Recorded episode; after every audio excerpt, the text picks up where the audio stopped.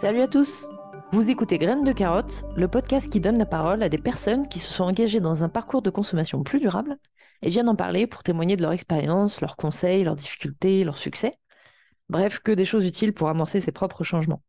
Graines de carottes est un podcast de Lundi Carotte, la newsletter indépendante, gratuite et sans pub sur la consommation durable, qui envoie un mail tous les lundis de bon matin. Dans votre boîte aux lettres, un article sur un sujet de consommation qui est décortiqué, analysé sous tous les angles, environnement, social, sanitaire. Des infos et des conseils pratiques pour consommer durable, le tout avec humour. Donc un conseil, abonnez-vous. Aujourd'hui c'est un jour un peu spécial, puisque c'est le tout tout premier numéro de Graines de Carottes. Parce qu'après 5 ans d'existence de l'association en tant que newsletter et plus de 200 articles à notre actif, on a décidé enfin de se lancer dans ce nouveau format de podcast que l'on initie aujourd'hui. Du coup, euh, je me présente, je m'appelle Aurélie, je suis nantaise depuis peu. Je travaille dans l'informatique depuis une dizaine d'années à peu près. Et je suis membre de Lundi Carotte et secrétaire général depuis quatre ans. Donc, je travaille sur l'organisation interne de l'association, sur le site internet, et je contribue euh, modestement à l'écriture d'articles. J'en ai trois à mon actif, ce qui n'est pas beaucoup, mais ce sont les meilleurs, bien sûr. Voilà, et euh, aujourd'hui, euh, j'interviewe Elisa. Elisa, bonjour. Bonjour Aurélie. Comment ça va? Eh ben écoute, ça va très bien et toi? Super, très très bien. Je suis vraiment très très contente de t'interviewer aujourd'hui parce qu'on se connaît bien en vrai. Je te laisse te présenter? Oui, alors euh, du coup moi c'est Elisa, euh, j'habite euh, pour ma part en région parisienne depuis 7 ans. Et dans la vie, actuellement, je suis assistante de recherche dans un groupe de réflexion qui travaille entre autres sur les questions de bien-être animal. Et donc, dans mon travail, euh, je me spécialise euh, en particulier sur euh, les animaux invertébrés et les questions relatives à leur bien-être. Super intéressant. On va avoir l'occasion d'en parler tout à l'heure, du coup, je suis sûre. Alors, bah, aujourd'hui, on va parler de plein de sujets avec toi. On va parler de transport, d'alimentation, de mode. mais avant toute chose. Euh, ce qui nous intéresse, c'est de, voir un peu comment tu es tombé dans la consommation durable. En plus, tu as une histoire un peu, euh, un peu euh, intéressante liée à l'indicateur, je crois. Eh bien oui, carrément. Alors je dirais que la consommation durable, pour moi, c'est arrivé d'abord par, par prise de conscience écologique, j'imagine, comme beaucoup de personnes. pour moi, ça a commencé par une conférence de Gaël Giraud qu'il avait donnée ah où je faisais ma prépa et qui m'a fait prendre conscience euh, de l'urgence écologique.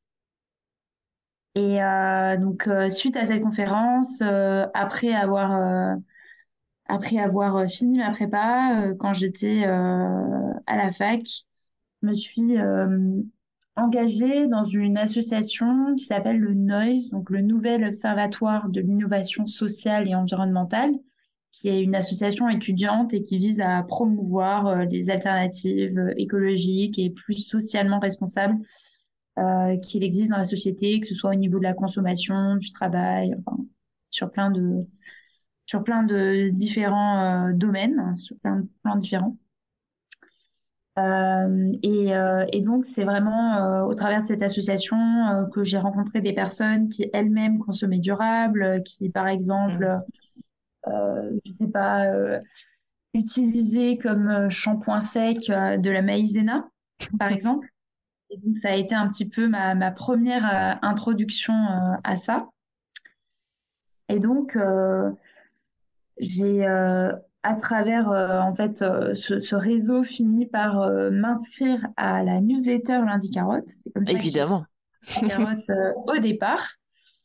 Et, euh, et ensuite, euh, eh ben, euh, j'ai postulé en fait pour être en service civique à Lundi Carotte et, et j'ai été acceptée et ça a mené à six mois de service civique chez Lundi Carotte avec, pour ma part, hmm, environ 20-25 articles à mon actif en tout.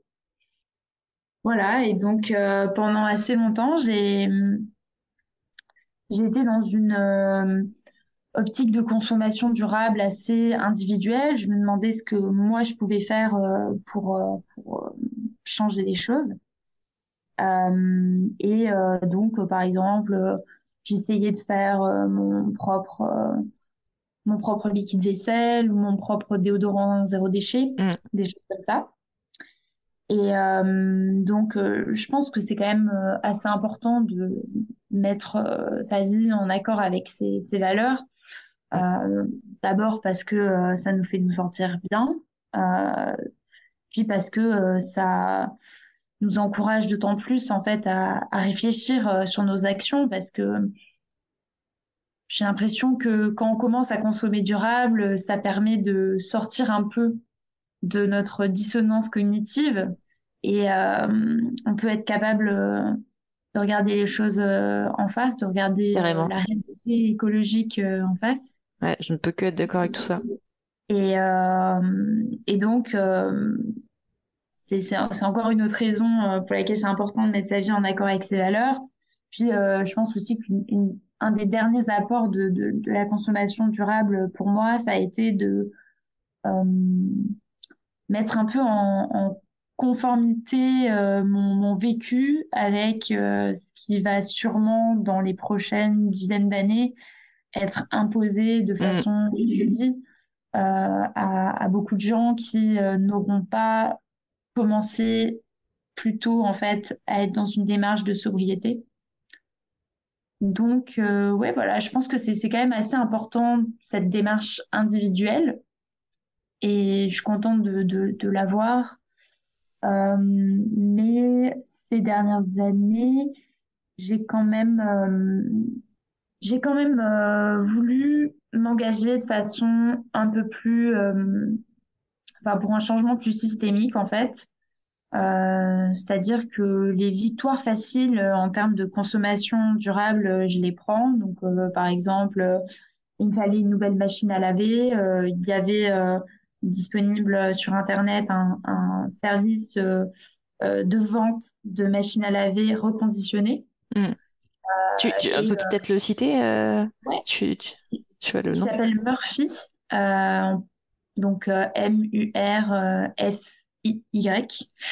Euh, et donc, euh, ce, ce service proposait euh, de la livraison à domicile, donc euh, avec euh, voilà tout, tout le confort que ça peut Mm.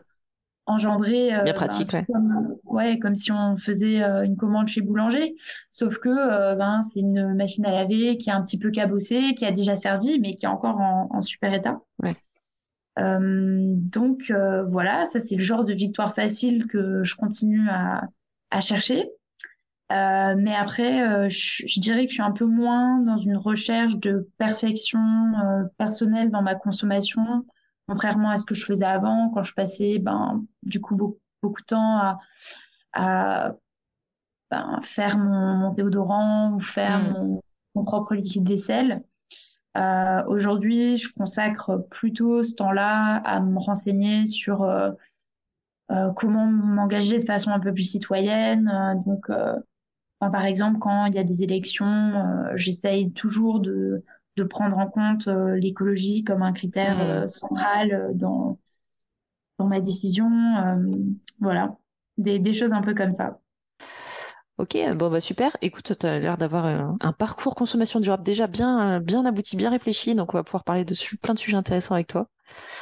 Alors, on, on va essayer de faire avec chaque nouvelle interviewée un petit débrief de bilan carbone. Donc, on t'a demandé de faire avant l'interview ton bilan carbone sur Nos Gestes Climat, qui est un site internet créé par l'ADEME, donc l'agence de la transition écologique, qui est très visuel. Quand vous répondez au questionnaire, vous mettez votre consommation euh, d'é- d'électricité, par exemple, vous voyez tout de suite une petite échelle qui s'ajuste en fonction de vos choix.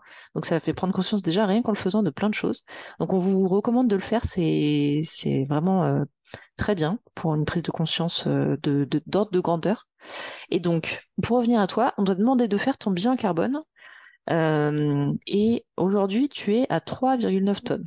Euh, alors, c'est euh, 3,9 tonnes de CO2 équivalent par an, euh, ce qui est vachement bien déjà. On va on peut commencer par ça. Euh, je voulais revenir un petit peu dessus avec toi. Euh, quel est dedans ton plus grand poste de consommation?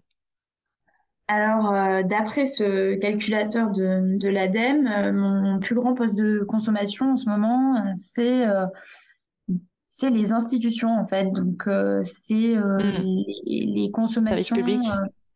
ouais, voilà, des, des services publics, euh, donc euh, les hôpitaux, euh, la poste, euh, les euh, Ouais, services de l'État euh, qui permettent de, de, de gérer le bon fonctionnement euh, euh, de, euh, tous les services à la population, etc. et de la gouvernance euh, de la société française.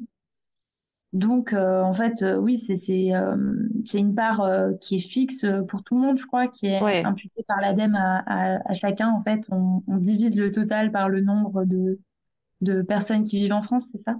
ouais, c'est ça, effectivement. Donc, on peut absolument rien faire dessus. euh. Euh, et c'est intéressant de voir que c'est ton plus grand euh, poste de consommation. Euh, en fait, euh, on se rend pas très bien compte. Pour de, resituer un petit peu les ordres de grandeur, aujourd'hui, notre objectif euh, en tant que population pour chacun, c'est d'arriver à 2 tonnes de, de CO2 équivalent par an. C'est euh, ce qu'il faudrait pour respecter les accords de Paris. Donc 3,9, ça s'en rapproche. On est plutôt en moyenne euh, sur des chiffres plus élevés en France. Euh, mais du coup, avec, euh, je sais pas, j'ai le graphe sous les yeux, mais on est à peu près à une tonne 3, je pense, pour le- les services publics dans ton bilan. C'est déjà beaucoup par rapport aux deux tonnes d'objectifs. Donc euh, ouais, c'est là qu'on voit que ça suffit pas à l'échelle individuelle, effectivement, euh, de réduire sa consommation. Ouais, c'est clair. Et euh, alors, qu'est-ce qui t'a marqué le plus en voyant tes résultats? Euh, ce qui m'a marqué, c'est que la, le deuxième poste de consommation pour moi, d'après ce, ce calculateur, c'était la, la nourriture, c'est l'alimentation. Et euh, ça m'a beaucoup surprise parce que euh, je suis végétalienne, donc euh, je mange uniquement d'origine euh, végétale, je mange pas de produits d'origine animale. Euh, et c'est normalement un type de régime Hmm. qui est très faible en, en, en émissions. Après, je pense que c'est sûrement lié là, cette, cette deuxième place pour l'alimentation aux réponses que j'ai données dans le test sur euh, deux autres critères, euh, donc euh, au-delà de la composition de l'assiette, euh, d'où elle vient et euh, Hmm. est-ce qu'elle est de saison. Et, euh, et donc, euh, oui, pour les critères de, de localité et euh, de saisonnalité, j'ai mis, je crois que je, je consommais parfois de saison et parfois local. Et en fait, je ne sais pas à quel point ça décrit complètement bien ma, ma consommation, euh, dans le Ouais. sens où euh, pour les produits de saison, en fait, euh, c'est pas une règle absolue. Je m'interdis pas euh, de manger de temps en temps un produit qui est pas de saison. Mais en règle générale, je vais pas acheter des tomates fraîches en hiver. Les tomates que je mange en hiver, elles sont en boîte. Euh, donc des, des choses comme ça, en fait, euh, où euh, je j'y pense pas forcément, mais euh, mais euh, je consomme quand même plutôt de saison. Enfin là, par exemple, les légumes frais que j'ai chez moi, euh, c'est euh, des courges, euh, du chou, des oignons, Ouais, c'est la période. On est au mois d'octobre, hein, pour resituer.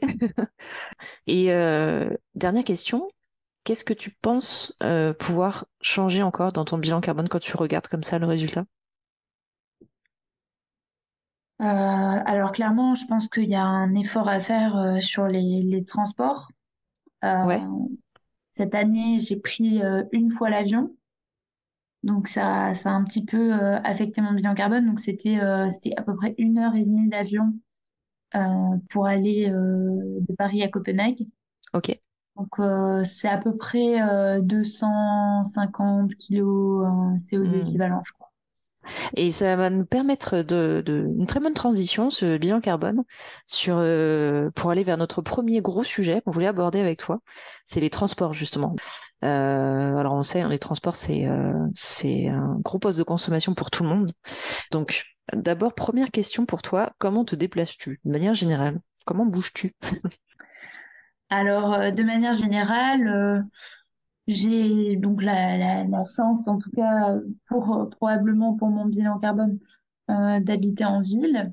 Euh, donc j'ai accès euh, assez facilement à pied à des endroits où faire les courses, etc. Donc pour ça, je me déplace à pied.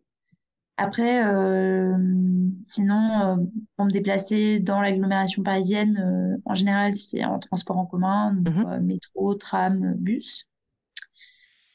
Et euh, ensuite, quand je dois aller euh, un peu plus loin, euh, quand je dois aller là, chez mes parents ou, euh, ou euh, chez mes grands-parents, des- voir des amis, et ben, euh, je prends le train, euh, voilà, le, le TGV en général.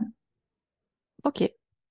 Et euh, pour les vacances, euh, quand tu dois partir euh, un peu plus loin, on va dire, Euh, alors, pour les ou vacances, pas d'ailleurs, hein. Cette que année, Ouais. Je suis allée dans les îles anglo-normandes Ok. et euh, donc je suis allée en train jusqu'à Cherbourg et ensuite j'ai pris le ferry jusqu'à Guernesey. D'accord. Voilà. Euh, et sinon, je suis également allée à Copenhague cette année. Et donc là, comme je disais, je suis allée en avion. J'ai fait un aller en avion euh, Paris-Copenhague. Mhm. Et euh, pour le retour, euh, je suis revenue en train. Euh, Ah, ok. Intéressant. Ouais, voilà. Donc c'était un peu un compromis, quoi. Ouais. C'était, euh, j'avais pas le temps, euh, j'avais pas le temps de vacances suffisant pour faire, enfin, l'aller en train et Deux le fois en retour en train. train. Ouais. Euh, mais du coup, voilà, le compromis, c'était de faire le, le retour en train. Et donc en tout, c'est- c'était c'était 13 heures, mais euh, réparties sur plusieurs jours. D'accord. ouais, Je voulais te demander ça justement. hein, Comment ça se passe en train pour aller à Copenhague? C'est quand même assez loin. Du coup, c'est en plusieurs trajets. T'as fait une escale quelque part? Euh, oui, alors euh, donc j'ai pris le train de Copenhague à Hambourg. Ok. Et euh, ensuite, en fait, à Hambourg, euh, je me suis arrêtée pour visiter. Hmm. Et euh, ensuite, de Hambourg à, à Paris, bon, euh, voilà, euh, ça va peut-être faire de la mauvaise pub pour le voyage en train. Euh, mais euh, j'ai eu quelques galères euh, liées au fait que j'avais des correspondances donc en Allemagne Ah, et que ben, elles ont, elles se sont toutes effilochées les unes après les autres Ah, d'accord. en raison des retards des, des trains allemands. Donc, donc voilà, ça a été, ça a été un peu sportif. Il y a eu Hmm. un passage par les Pays-Bas et tout Qui était pas mais prévu? Qui n'était pas prévu, non, non, Ah oui, c'est pas mal ça. Euh, et puis un, un- un contrôleur euh, sympa qui, euh, qui nous a permis de, de prendre le Thalys. D'accord. Voilà. Ok. Donc pas de tout repos quand même ce trajet en train, mais ça te fait des histoires à raconter aussi. Et voilà, c'est ça. Ok. Rétrospectivement, c'est, plus sympa. Ouais. Par rapport à l'avion, donc là tu l'as pris cette année, tu disais, est-ce que tu fais globalement, tu dirais euh, régulièrement des trajets en avion, quelle est un peu ta fréquence? Euh, alors, là, j'ai, pris l'avion pour aller à Copenhague. Je l'avais pas repris, ça faisait trois ans que j'avais pas pris l'avion. Ouais. Ah, lié au Covid aussi, j'imagine un peu. On est un peu tous Euh, dans cette situation en ce moment, je crois. ouais, lié, lié au Covid et puis lié au fait que j'avais j'avais quand même euh, activement décidé de de plus prendre l'avion quoi Ok. euh, à, à cette période-là. Donc j'avais euh, j'avais par exemple j'étais allée de Toulouse à Madrid en en, en bus. j'avais été peut-être en, en Belgique, pareil en bus, en train. Hmm. Voilà, j'avais quand même un petit peu voyagé, mais toujours, toujours sans avion pendant cette période-là. Euh, ouais, donc un double effet Covid et quand même aussi, euh, enfin une, une volonté, euh, une volonté euh, Ouais. propre, quoi. Qui était déjà un peu voilà, réfléchi avant. Ouais, je vois. ouais. Ok. Ok. Intéressant. Et Parce je... qu'avant ça, pardon. ouais. Vas-y, vas-y. Non, parce qu'avant ça, euh, je, je- j'avais l'habitude, entre guillemets, de prendre l'avion quasiment tous les ans pour faire des vacances euh, à l'autre bout du monde. Ouais. Euh, donc, euh, j'ai quand même un petit peu changé mon référentiel de euh, qu'est-ce que c'était des vacances normales, quoi. Ok. Intéressant. Je pense qu'on pourrait faire un podcast entièrement dédié à ça, aux Ouais. vacances, euh, qu'est-ce qu'on considère comme des vacances. Mais ouais. Alors, je- juste pour resituer un petit peu par rapport euh, pour les, les personnes qui nous écoutent, euh, parce que là on parle de l'avion euh, et euh, bon, on- vous nous connaissez, hein, lundi carotte, on aime bien donner des informations sur, sur, euh, des petits chiffres à retenir sur euh, la consommation. Donc, un petit rappel sur l'impact de l'avion. On estime que sur un aller simple Paris-Marseille, donc juste le vol aller, c'est à peu près 1000 km. L'avion, c'est, alors je précise, oui, le calculateur que j'ai utilisé pour avoir ces chiffres, c'est le site agirpourlatransition.adem.fr, donc encore un site de l'ADEME, qui permet très facilement de comparer sur une distance donnée l'impact carbone des différents moyens de transport. Donc vraiment hyper bien ce site, on vous le conseille fortement. Et donc, si on se réfère à, ce site, en avion, donc pour le Paris-Marseille, on est plutôt à 186 kg de CO2 équivalent. Et en train, 2 kg de CO2 équivalent. Donc, une différence absolument énorme, fois je sais pas combien. Et en voiture, on est à 192 kg CO2 équivalent. Donc, c'est intéressant parce que quand on compare, moi j'étais j'étais assez assez surprise en fait de ce résultat. Quand on compare l'avion et la voiture, 186 euh, contre 192, en fait c'est très proche. Euh, sauf que ce qu'il faut avoir en tête, euh, évidemment, on le dit souvent dans nos articles sur l'impact de, l'avion et de la voiture, c'est que c'est un trajet seul en voiture. Ce qu'on fait assez peu finalement pour aller en vacances, on, on prend rarement la voiture tout seul. Si on multiplie le nombre de participants, il faut multiplier par deux pour l'avion, alors qu'en voiture, c'est le même chiffre. Donc, euh, ouais, en tout cas, euh, on voit que l'avion se situe clairement très, très, très nettement au-dessus du train. Et je pense que c'est ça qui est intéressant dans ton cas, en tout cas, Lisa, euh, parce que tu, tu prends soit l'un, soit l'autre. C'est clair que le train est la solution à privilégier. Ouais, c'est ça. Ok, bon, bah, très intéressant sur les transports. Et alors, je te propose de passer à un autre gros sujet qu'on voulait absolument aborder avec toi parce que lundi carotte a eu un impact euh, important sur toi euh, parce que tu es euh, vegan aujourd'hui, tu nous en parlais tout à l'heure. Alors pareil, petit rappel un peu chiffré pour nos auditeurs. Alors cette fois, on a un autre site internet qu'on vous recommande, mais qui est toujours un site de l'ADEME, c'est impactco2.fr qui permet de voir, alors euh, en fonction de, plein d'objets de consommation, ça peut être des repas, euh, moyens de transport, des objets que vous achetez électroniques, etc., de, de pouvoir comparer rapidement l'impact carbone. Et quand on regarde les repas, l'impact de l'alimentation sur ce site, on peut voir qu'un repas avec du bœuf, on est à 7 kg CO2 équivalent, contre euh, avec du poulet par exemple 1,6 kg CO2 équivalent, un repas végétarien 0,5 kg CO2 équivalent, donc on est 14 euh, fois en dessous d'un repas avec du bœuf, et un repas végétalien, cette fois, donc vegan, 0,4. Donc assez proche du 0,5 végétarien.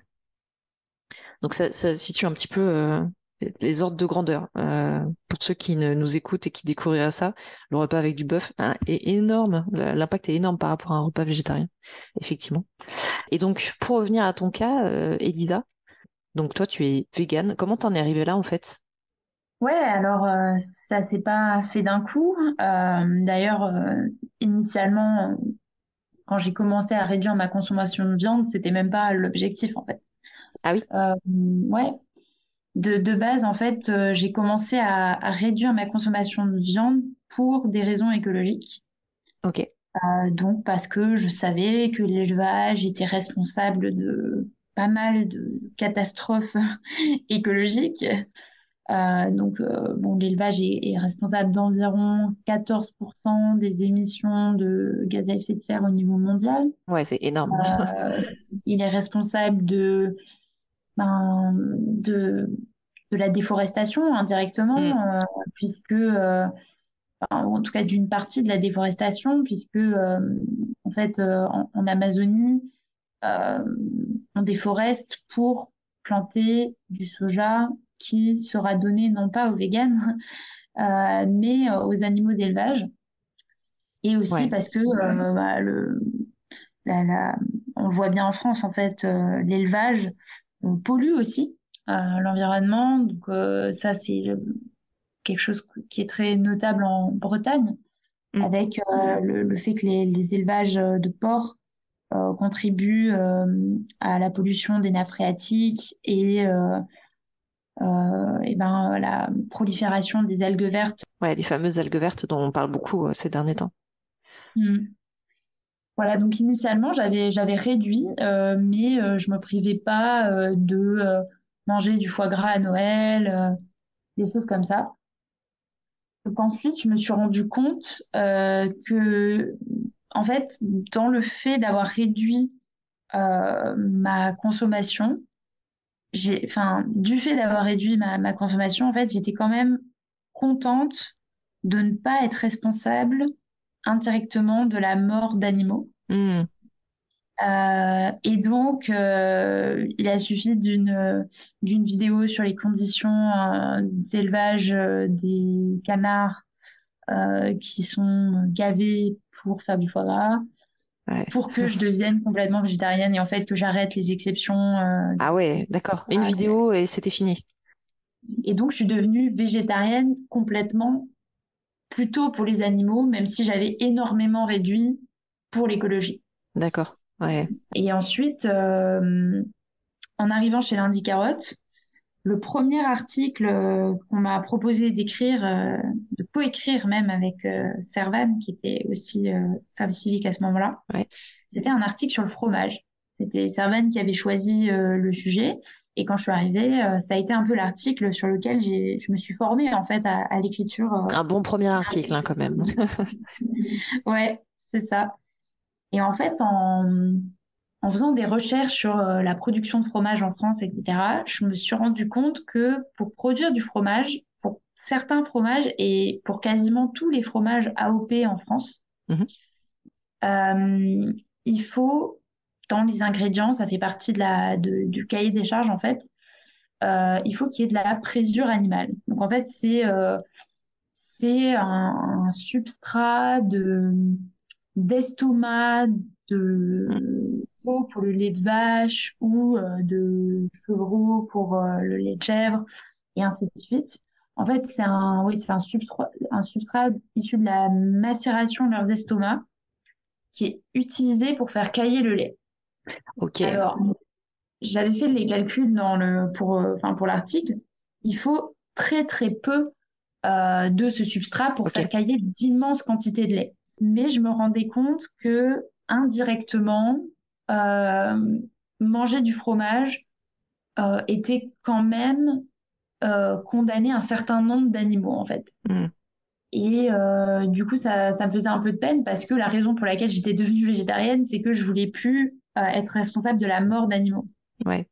Donc, donc j'ai commencé à réduire le fromage. Alors d'abord en faisant des compromis, en cherchant à manger plutôt des fromages qui euh, enfin pour lesquels il n'y avait pas besoin de présure, donc comme la mozzarella. Donc euh, j'étais en train d'essayer en fait de réduire ma, ma dissonance cognitive parce que j'étais contente de d'avoir la conscience tranquille et d'un coup en fait euh, cet article sur le fromage me révélait euh, que ma conscience n'était pas si tranquille que ça. Douloureuse arrivée à lundi carotte.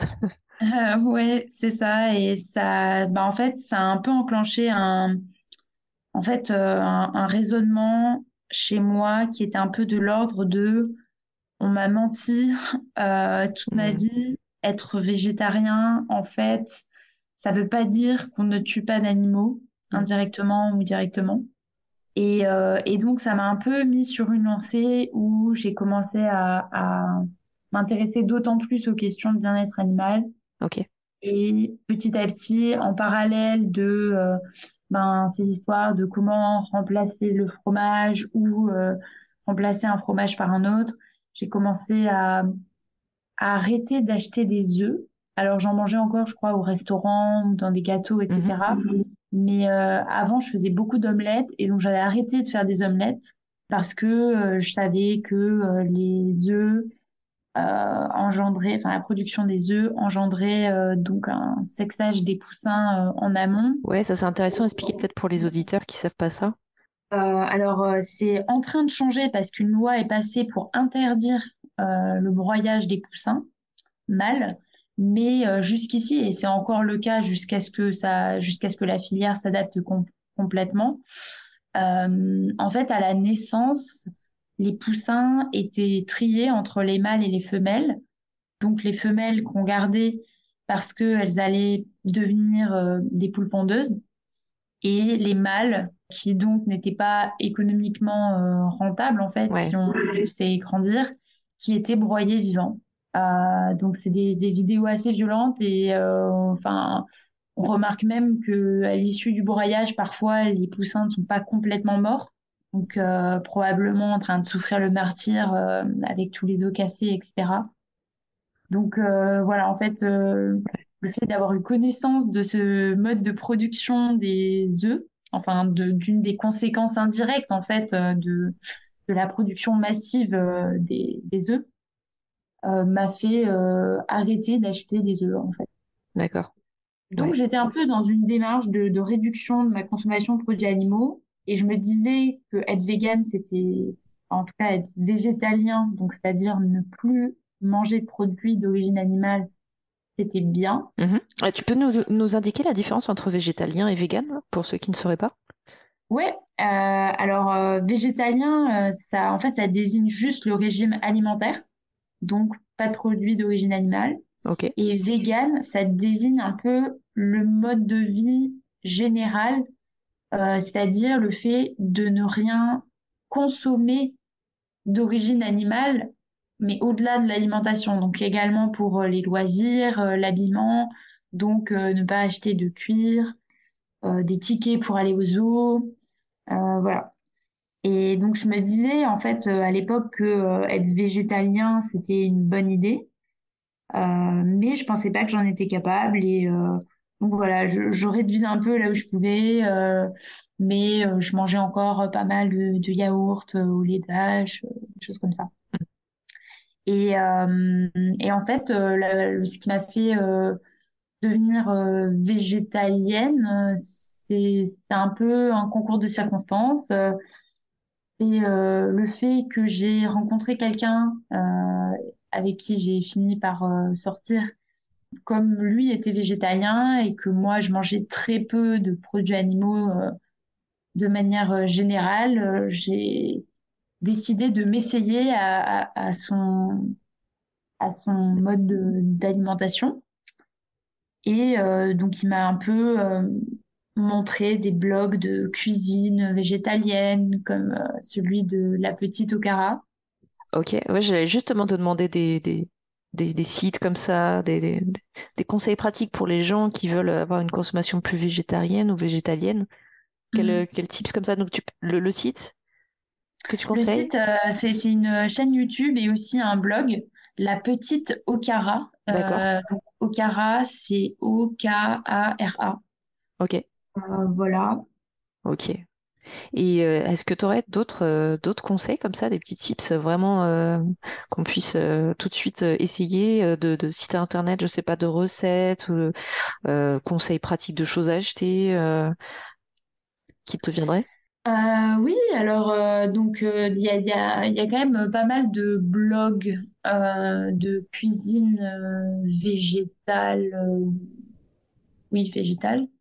Donc déjà donc celui de la Petite Okara, il y a aussi un site euh, très pratique qui s'appelle Vegan Pratique Ok, euh, et qui recense en général les, les recettes les plus simples avec où, où il y a besoin du moins d'ingrédients très spécifiques. d'accord, ouais, intéressant Euh, ça. ouais, carrément.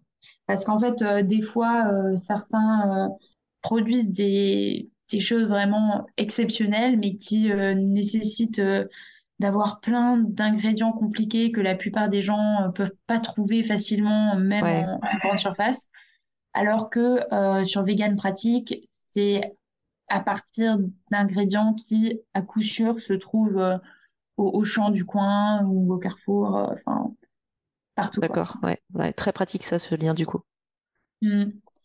Et puis, euh, il y a des défis, en fait. euh, Il y a des défis euh, végétaliens ou végétariens pendant un mois. Je pense que faudrait peut-être que, que je vérifie et puis je te donnerai le lien pour le mettre en description. Mais Ouais, on mettra tout ça. il me semble qu'il y en a un qui est proposé par euh, L214. D'accord. Donc voilà, j'irai chercher tout ça. Ok, super. Et on mettra ça pour que les gens euh, qui veulent se lancer euh, aient des pistes. Ouais. Et est-ce que c'est compliqué pour toi euh, au quotidien d'être vegan? Alors moi, j'ai la chance de d'habiter seule, enfin, en tout cas de, de plus habiter avec avec mes parents, d'habiter en couple avec quelqu'un qui lui-même est végétalien. Donc, c'est quand même un, gros avantage quand on a un, régime plus restrictif que la, que la moyenne, quoi. après, globalement, chez soi, je dirais que c'est presque le plus facile, en fait. C'est en fait, assez facile de revoir son référentiel de recettes. Je pense qu'il ne faut pas chercher à, à, refaire exactement les mêmes recettes qu'on faisait avant, mais peut-être en découvrir des nouvelles et découvrir des nouvelles façons de cuisiner. Donc ça, c'est un peu un apprentissage, mais euh, c'est assez facile. Une fois qu'on a pris le pli, il euh, n'y a, pas de, y a pas de raison que ça pose plus de problèmes que de qu'une cuisine euh, qui inclut aussi des produits animaux. Mhm. Euh, et puis, il y a quand même un certain nombre de bons plans, entre guillemets, à connaître. Par exemple, si on doit manger sur le pouce pour pas cher, en fait, les, les taboulés orientaux disponibles dans les grandes surfaces sont généralement végétaliens.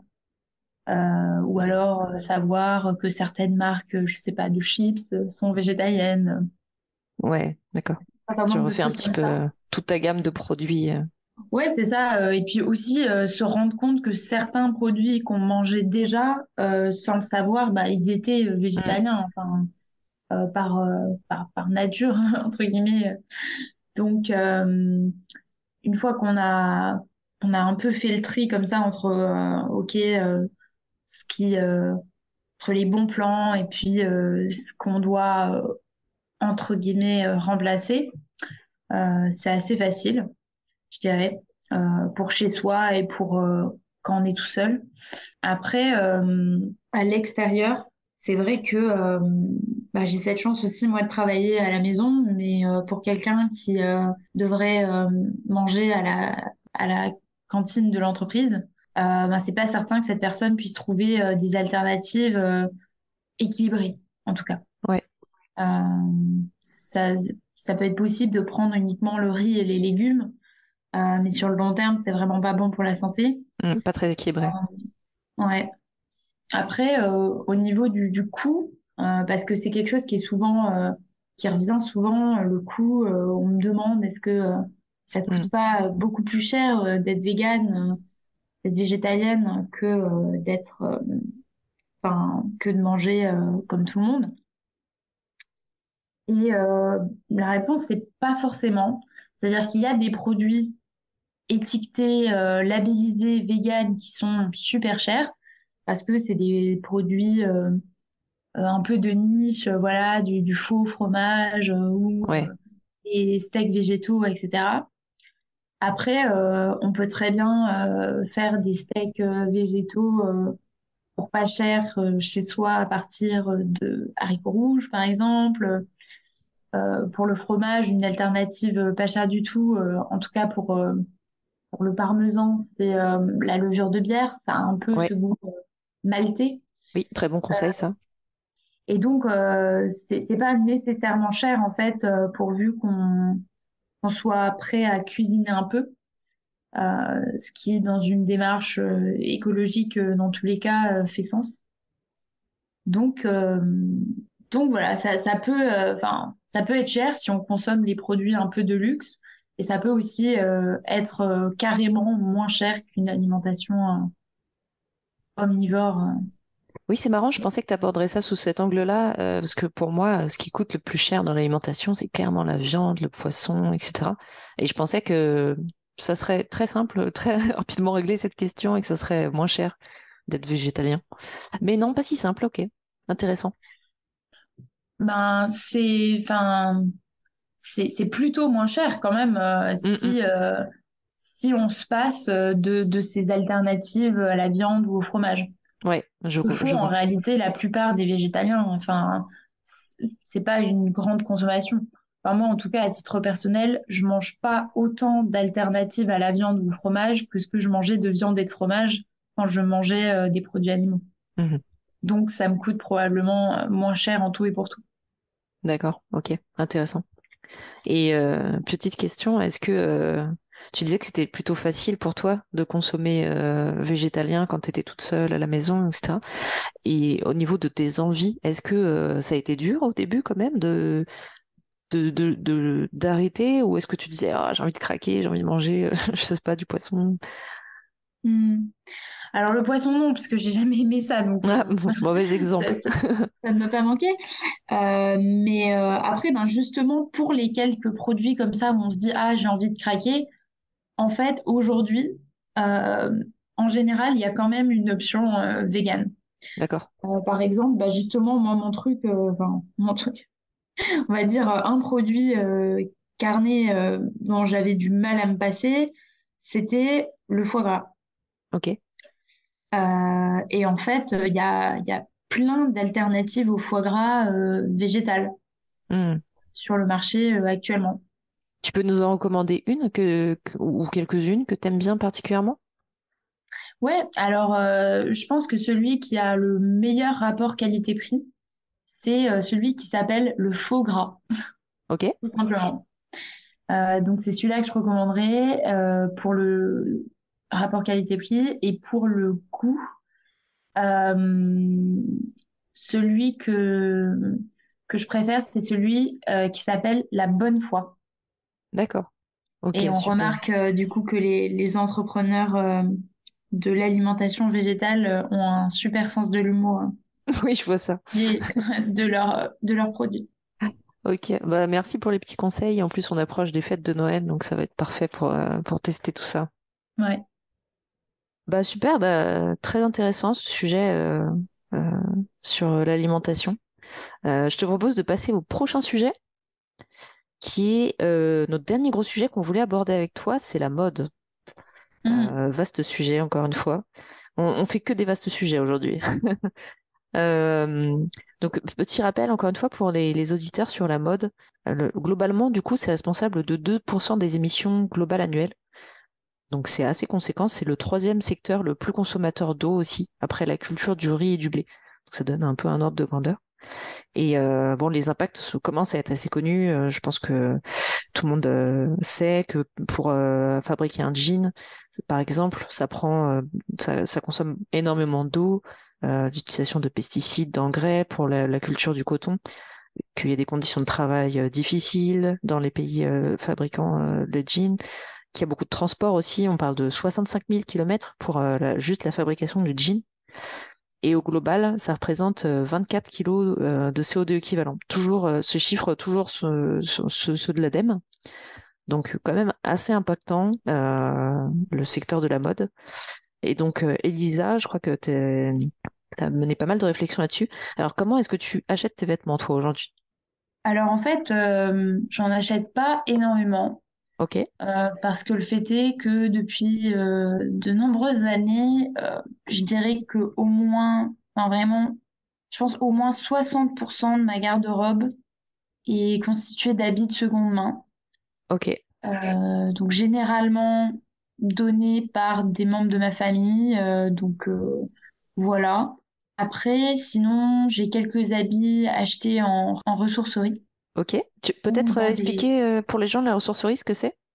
euh, c'est des hum, magasins euh, solidaires euh, et écologiques plutôt, euh, puisque en fait, euh, je crois le, le modèle, c'est euh, en fait de revendre des choses qui ont été données par des personnes qui en avaient plus besoin et de revendre à prix, euh, à prix euh, solidaire. C'est ça, ouais. Clairement, euh, vous pouvez venir euh, donner tous vos objets que vous n'utilisez plus, et ensuite euh, tout ça est remis en rayon, remis en état, en tout cas trié.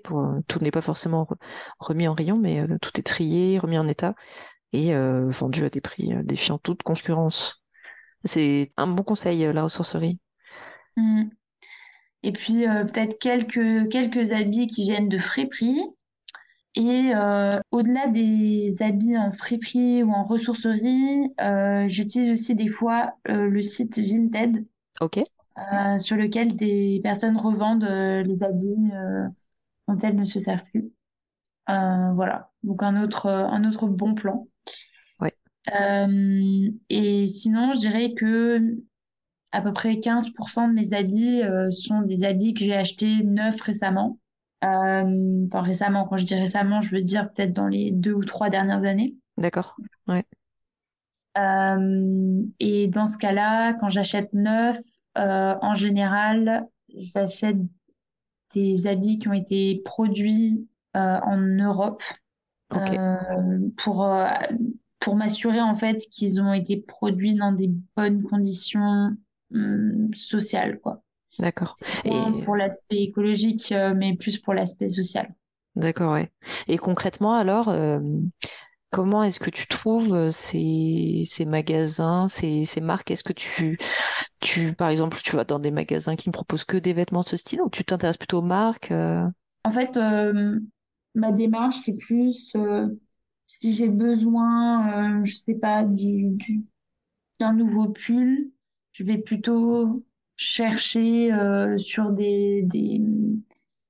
Bah, je vais d'abord chercher peut-être sur, sur Vinted euh, ou quoi, ou bien sur des sites qui recensent des marques plus ou moins éthiques, comme We Dress Fair, par exemple.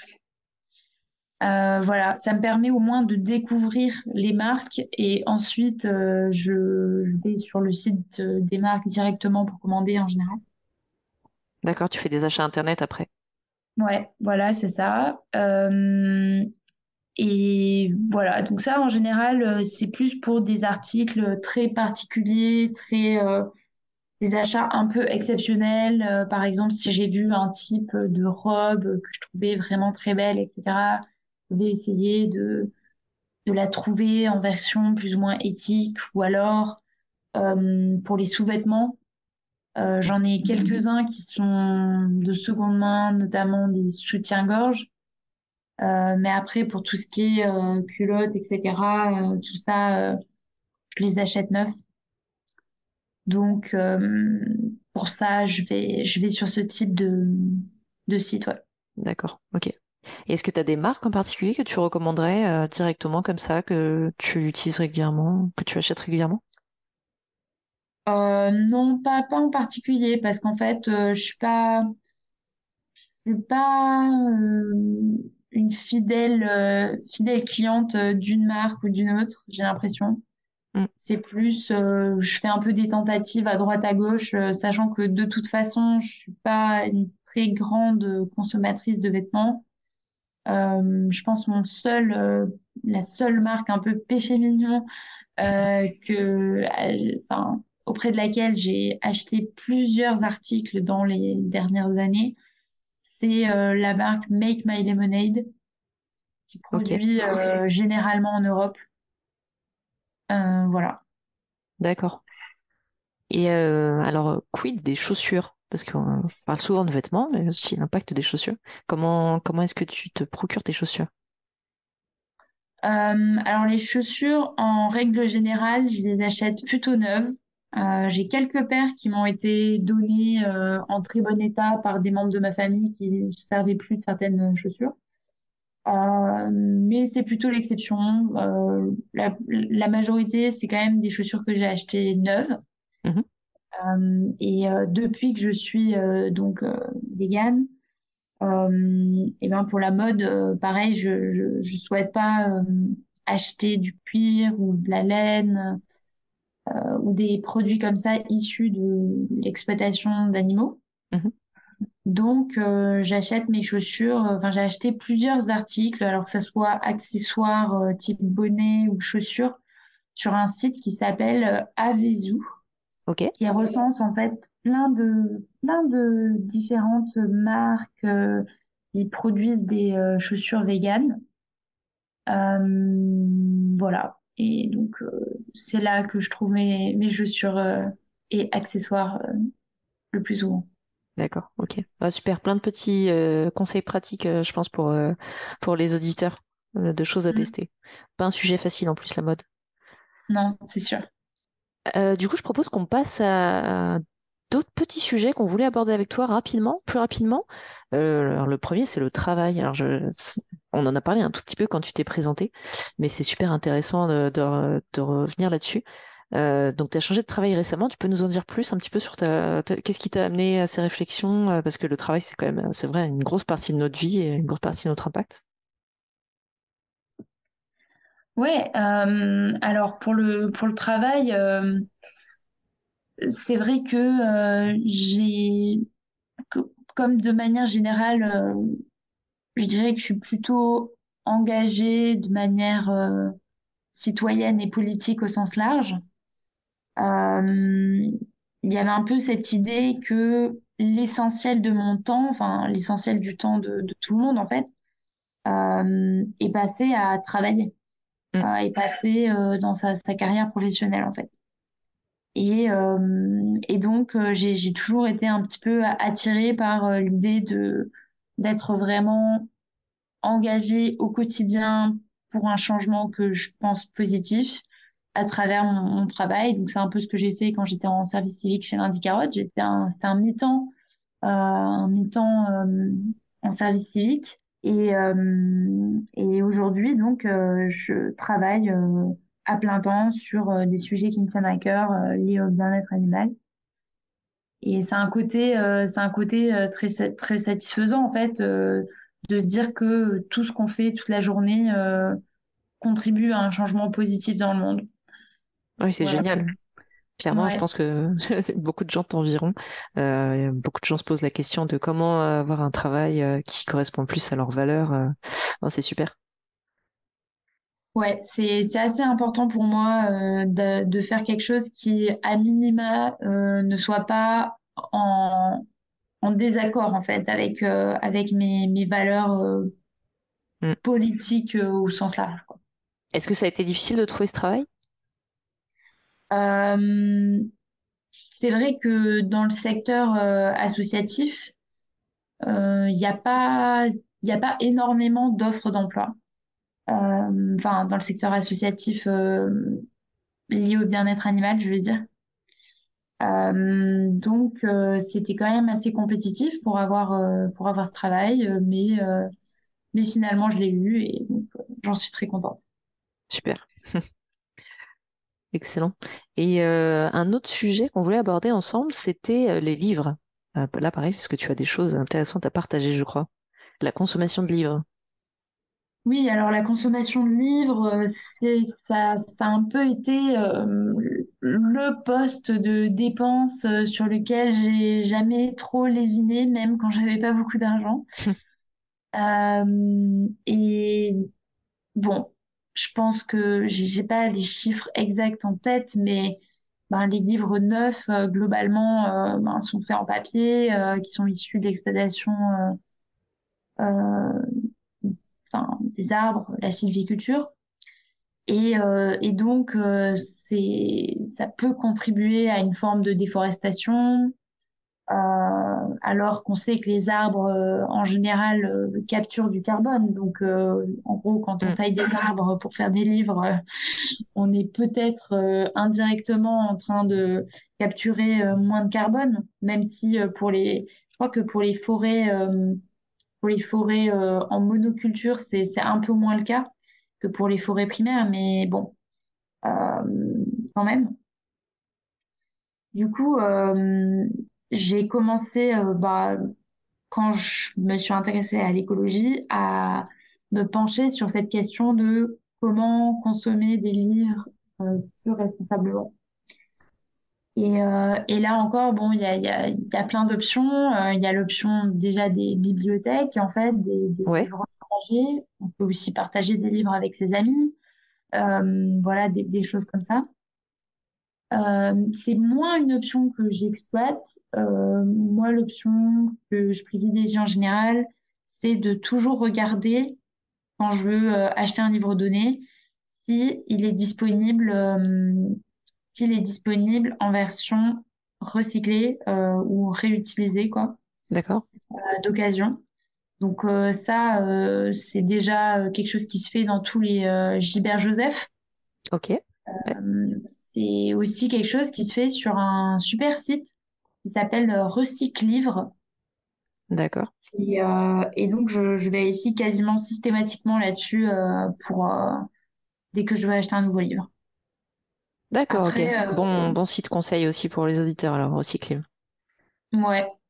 Après, euh, une, une autre option qui est probablement un peu moins, enfin qui a probablement un impact social moins, moins bon que Recyclivre, mais qui permet quand même de limiter son impact environnemental euh, en termes de, de papier, c'est le site Momox, euh, qui est un énorme revendeur euh, de livres, entre autres, je crois.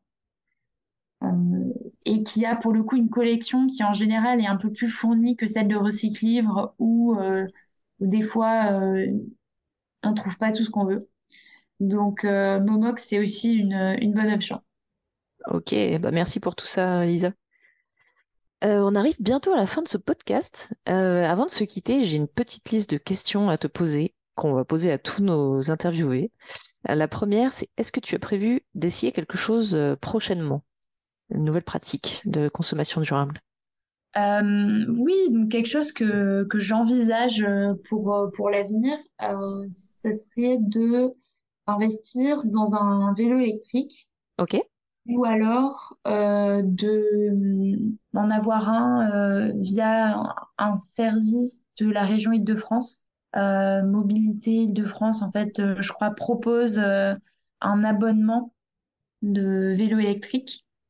Donc, je, ouais, j'envisage de faire ça parce que là où j'habite en région parisienne, c'est quand même assez vallonné et je suis pas du tout assez sportive pour effectuer toutes ces montées avec un vélo classique. Donc voilà, pour, pour un peu augmenter ma, ma consommation de vélo, euh, je pense que euh, je vais, je vais peut-être me tourner vers le vélo électrique. d'accord. Ouais, c'est le Véligo, je pense, non? Le service euh, de location de vélo en Île-de-France? Ouais, voilà, c'est ça, C'est ouais, ça. ouais. C'est Ouais. proposé par Île-de-France Mobilité. Ok, très bien. Déjà testé et approuvé par un autre membre de Lundi Carotte. Euh, ok, super. Et alors, autre question, quel est ton péché mignon?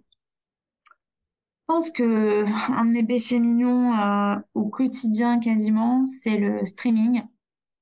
Ok. Euh, je regarde beaucoup de séries en streaming et euh, ça a un impact quand même non négligeable. Mm. Euh, d'ailleurs, il y a un article de Lundi Carotte sur le sujet. Petite pub au passage. ouais, c'est ça. Et euh, donc voilà, ouais, je pense que c'est vraiment ça mon péché mignon parce que c'est quelque chose que je fais très régulièrement et Pas facile ça. hein. qu'il faudrait probablement réduire. Ok. Et euh, alors, trois petites questions sur tes, tes articles de Lundi Carotte. Alors, pour le premier, quel est ton article de Lundi Carotte préféré? Alors, euh, mon article préféré, c'est celui sur l'eau domestique. Ok, Donc, c'est un article que j'avais coécrit avec euh, Garance, qui était en service civique euh, à ce moment-là avec moi à Lundi Carotte. Et euh, c'est mon préféré parce que c'était, à- en fait, à, à l'occasion de cet article, on a effectué un peu une petite enquête de terrain. On est allé visiter une station d'épuration. d'accord. Et euh, on a appris euh, un peu plus euh, sur euh, voilà où vont nos eaux usées domestiques quand on a tiré la chasse ou quand on a fini de faire la vaisselle. Hyper intéressant, la face cachée de l'eau. Ouais, c'est ça. Donc voilà, c'est un peu mon article préféré parce que il m'a fait un peu sortir de de ma zone de confort et de mon quotidien quoi. C'était vraiment une expérience spéciale. Ok, super. Et alors, deuxième question, quel est ton article de Lundi Carotte que tu recommanderais aux gens? L'article de Lundi Carotte que je recommanderais, c'est euh, celui sur l'empreinte environnementale, D'accord? euh, parce que c'était un article euh, qui était alors un peu plus long que la moyenne et qui, qui voulait être un récapitulatif de, de toutes les façons dont notre comportement individuel a un impact sur l'environnement, mais qui qui prenait aussi, euh, enfin qui posait aussi euh, la, la question de des limites en fait de ce qu'on peut faire euh, tout seul euh, chez soi Hmm, et euh, de voilà qui interrogeait un peu cette question de de ce qu'on peut faire aussi à un niveau plus sociétal. etc. Ok. Et quel est l'article qui t'a le plus marqué? Euh, je pense que tu vas pas être étonné, euh, c'est c'est celui sur le fromage, euh, Je suis pas étonnée.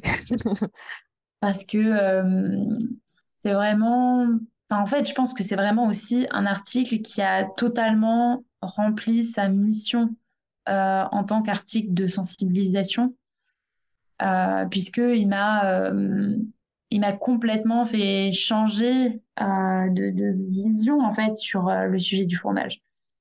Et je pense que c'est un peu, ouais, je pense que c'était un, une mission accomplie pour lundi carotte en, en quelque sorte. Super, carrément. Bah, mission accomplie effectivement pour lundi carotte. Eh ben, excellent. On arrive au bout du podcast cette fois. Elisa, merci beaucoup, beaucoup d'avoir initié ce premier numéro avec nous. J'étais super contente. J'espère que ça va euh, avoir été utile euh, à tous les gens qui nous écoutent. On mettra les liens en description du podcast, tout ce qu'on a dit au fur et à mesure. Et euh, vraiment, euh, n'hésitez pas à nous faire des retours sur ce podcast, toujours euh, hello at pour nous contacter. On est demandeur de, de retour. Eh ben, merci beaucoup Aurélie. J'étais très flattée d'être la première invitée de lundi carotte. Et euh, voilà, à bientôt. À bientôt!